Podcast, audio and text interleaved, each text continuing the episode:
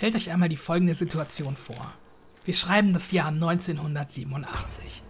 Ihr seid in eine amerikanische Kleinstadt gezogen und arbeitet als DJ beim lokalen Radiosender. Die Verantwortliche der Notruf-Einsatzleitstelle kontaktiert euch während des laufenden Programms und verrät euch und sämtlichen Hörern des Nachtprogramms, dass gerade die einzigen beiden Polizisten der Stadt aus dem Verkehr gezogen wurden und ein stadtbekannter Serienkiller, der eigentlich schon vor einigen Jahren gestorben sein soll, wieder aufgetaucht ist. Genau das ist die spannende Prämisse des neuen Horror-Narrative Games von Team 17, das jetzt für sämtliche modernen Plattformen inklusive VR veröffentlicht wurde. Der Publisher war so freundlich, mir vorab ein Review-Exemplar bereitzustellen, damit ich euch meinen Eindruck vom Spiel verraten kann. Und ich mach's kurz. Leider wurde das volle Potenzial dieser guten Idee nicht ausgeschöpft, was insbesondere an einigen kuriosen Entscheidungen beim Storytelling und der Inszenierung liegt. Wie würdet ihr in der gerade skizzierten Situation reagieren? Ihr würdet sofort den Radiobetrieb einstellen und euch zu 100% auf die Krisensituation konzentrieren? Den Bewohnern auf allen möglichen Wegen mitteilen, dass sie im Haus bleiben und ihre Türen verschließen sollen? Würdet ihr etwa die Lage ernst nehmen? Ja, ich auch. Unser Protagonist Forrest Nash pfeift darauf und spielt zwischen den On-Air-Meuchelmorden lieber einen Song oder einen Werbeclip ein. Schließlich will man ja nicht die Werbekunden verärgern. Dazwischen sind auch humorvolle Schwätzchen mit der ebenso entspannten Kollegin drin. Nachdem ihr gerade dabei gelauscht habt, wie jemand auf brutalste Weise ermordet wurde, unterhalten sich die beiden völlig unbekümmert über die besten Fastfood-Läden der Stadt oder ihre Beziehungsprobleme. Diese unausgeglichene Herangehensweise ist für mich das fundamentale Problem von Killer Frequency. Einerseits möchte euch das Spiel als spannenden Horror-Thriller in seinen Bann ziehen. Es wird eine klassische amerikanische Kleinstadtintrige erzählt mit spannenden wie ernsten Wendungen. Da passt es einfach nicht, dass sich Forrest bei jedem neuen Anrufer noch mit der gestellten Radiostimme meldet und erstmal den Sendernamen und Frequenz verkündet, nachdem bereits mehrere Personen verstorben sind. When you're ready, shut the music off. Welcome back to 189.16 The Scream. I hope you lovers like that track. And I hope we can help our lover in the maze maze, Eugene. You're back on air. I'm lost, Forrest. I just ran and I I don't know where I am. Das Spiel stellt sich mit radikalen tonalen Kurswechseln immer wieder selbst ein Bein. Die Entwickler selbst verpassen dem Spiel das Label Dark Comedy. Über Humor lässt sich ja bekanntlich streiten, aber ich habe leider nicht einmal lachen müssen. Ich konnte während der 5 Stunden Spielzeit einfach nie sicher sein, ob das Spiel mich als Thriller fesseln will oder doch eher wie eine Komödie behandelt werden möchte. Diese Gratwanderung zwischen diesen unterschiedlichen Genres ist selbst für Meisterautoren eine Herausforderung. Meiner Meinung nach hat sich das Team mit der Killer Frequency mit diesem Versuch übernommen und erzählt weder eine lustige noch eine fesselnde Geschichte.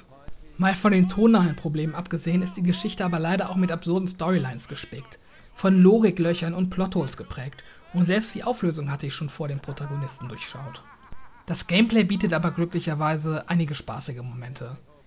Killer Frequency ist ein linear erzähltes First-Person-Spiel mit einer Mischung aus Dialogen und Puzzles. Während der Notrufe zeigt sich das Spiel von seiner stärksten Seite. Lasst mich das einmal an einem Beispiel erklären. Ein potenzielles Opfer wartet im örtlichen Heckenlabyrinth auf sein Date, als er plötzlich das ominöse Pfeifen des als Whistling Man bekannten Mörders hört und daraufhin Boych anruft. Forrest, also der Spieler, muss im Büro dann erstmal eine Karte des Labyrinths auftreiben um ihn bei der Flucht aus dem Irrgarten zu unterstützen.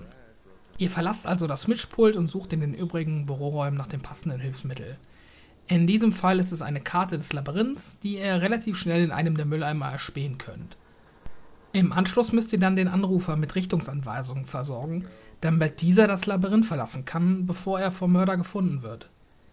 Dazu müsst ihr seine Positionsbeschreibung mit der Karte abgleichen und ihm sagen, in welche Richtung er jeweils abbiegen soll – es gibt immer wieder solche Aufgabenstellungen, die eine schnelle Auffassungsgabe oder ein gutes Gedächtnis erfordern und deshalb wirklich spaßig sind.